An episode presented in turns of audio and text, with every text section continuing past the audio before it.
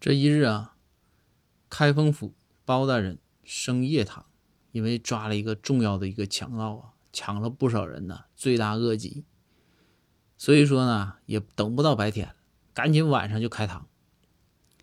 这到堂上之后啊，这你说这夜晚确实也准备不是很充足，这蜡烛光啊也不是很亮，昏暗的大堂上，这包大人升堂啊。这包大人升堂，你说下边堂下犯人那必须要跪，是不是？结果包大人坐在堂上，远远一看，这犯人站着，包大人就怒了：“哎呀呵，你犯这么多的多条罪，到我大堂上还敢站着，你挺豪横啊！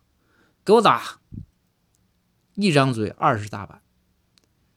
不一会儿打完之后，包大人一看，哎呀，行啊，体格可以啊，还在那站着。”继续打，再来二十。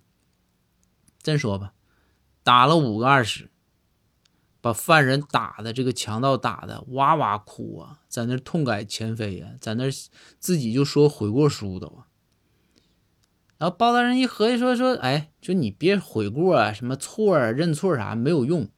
咱现在说的不是你案子的事儿，说的是在我大堂上你站着的事儿。